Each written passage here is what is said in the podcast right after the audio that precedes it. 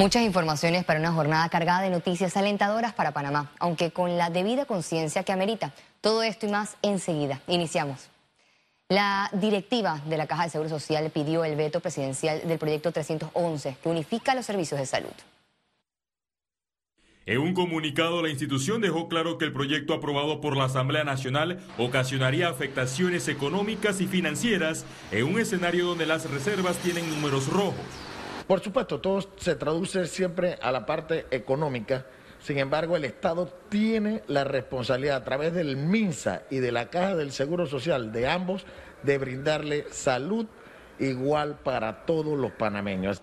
Aunque los diputados aseguran que hubo consenso, sectores calificaron como un madrugonazo la aprobación en tercer debate por parte del Pleno Legislativo. No hubo madrugonazo porque eh, hubo una discusión la Caja de Seguro Social no se hizo presente. El presidente Laurentino Cortizo salió al paso de las críticas y reveló a través de Twitter que la integración de los servicios de salud de la Caja de Seguro Social y el Ministerio de Salud serán abordados en el diálogo Pacto del Bicentenario en la tercera semana de noviembre. Yo creo que lo que no puede ser es que eh, una entidad compre una pastilla a dos centavos y la otra la compra a dos dólares.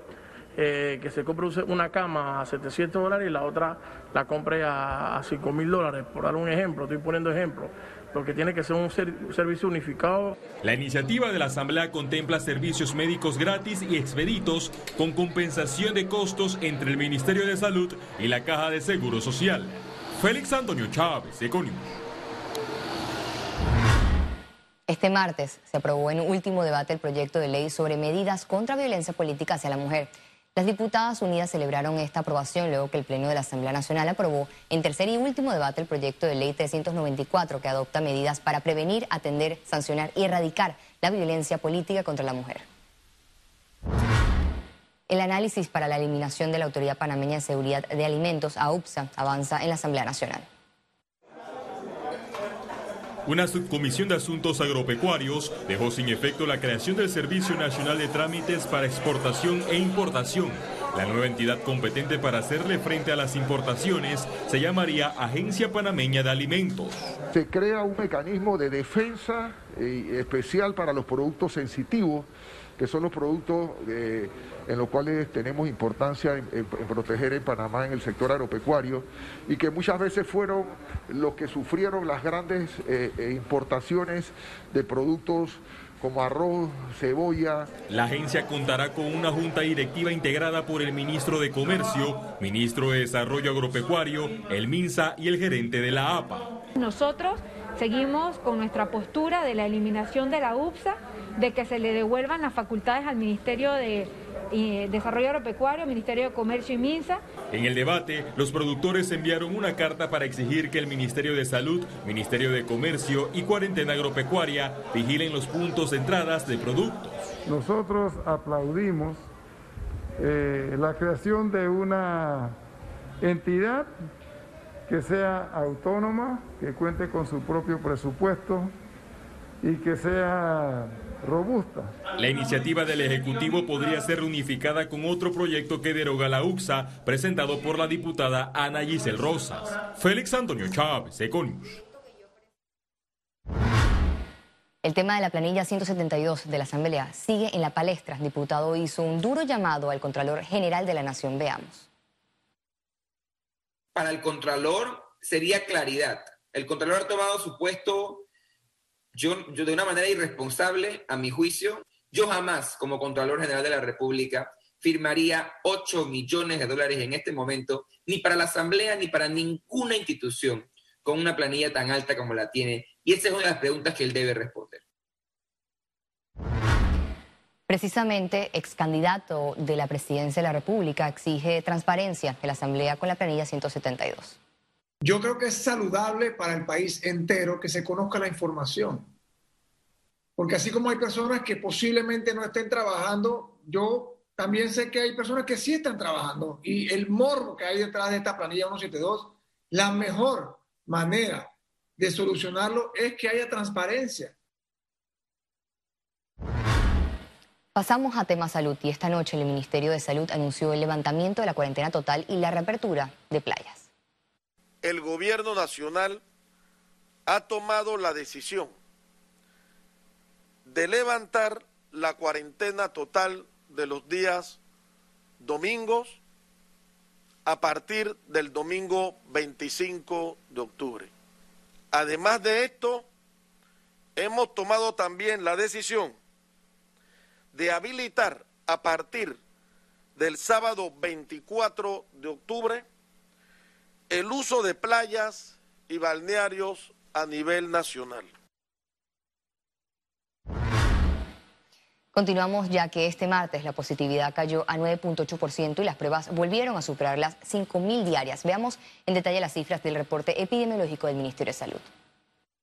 El reporte epidemiológico de este martes totalizó 125.739 casos acumulados de COVID-19. 558 sumaron los nuevos contagios por coronavirus.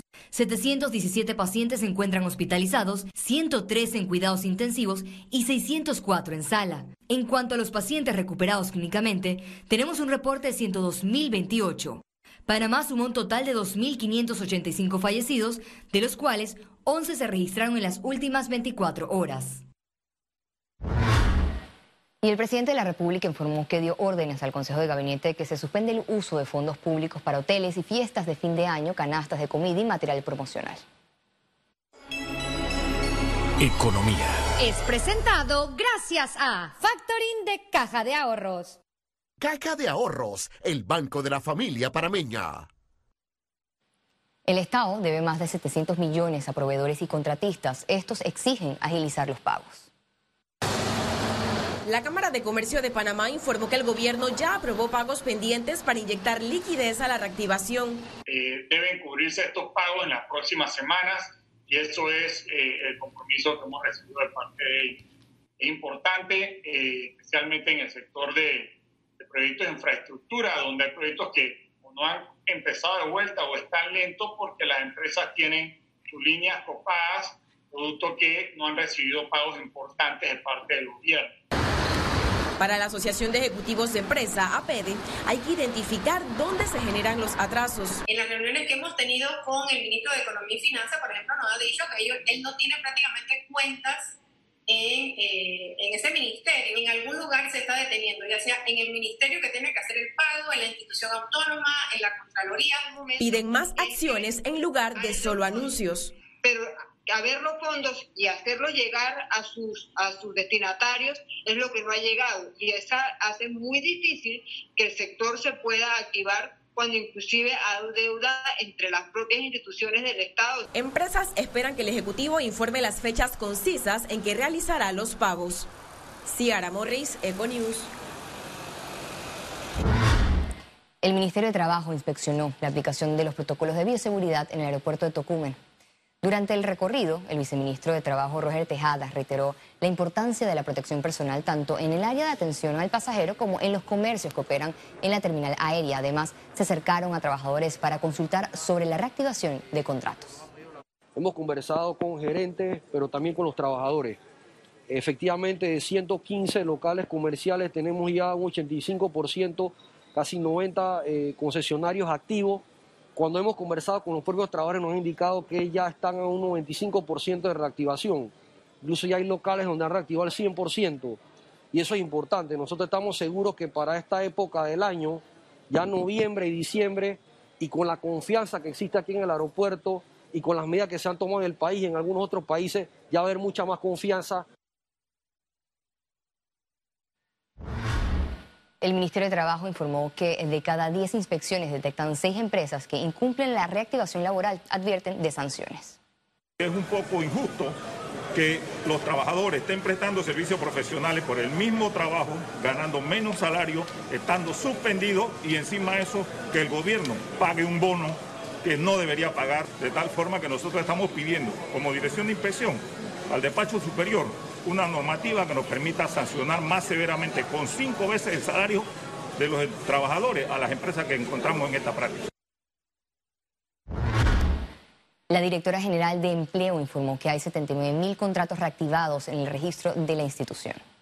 Eh, representa como un 27% de los contratos de trabajo eh, suspendidos, eh, lo que tenemos a la fecha, de los cuales un 62% de los contratos reactivados son de hombres y un 38% son de mujeres, se ve la disparidad aquí entre la reactivación de los hombres versus las mujeres.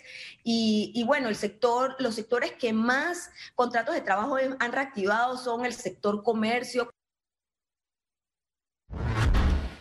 La calificadora Moody's mantuvo la calificación de grado de inversión de Panamá.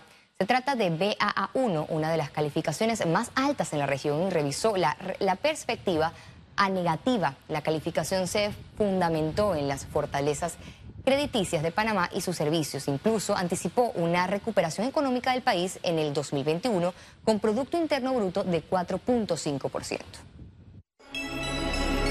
Economía. Fue presentado gracias a Factoring de Caja de Ahorros. Caja de Ahorros, el banco de la familia parameña.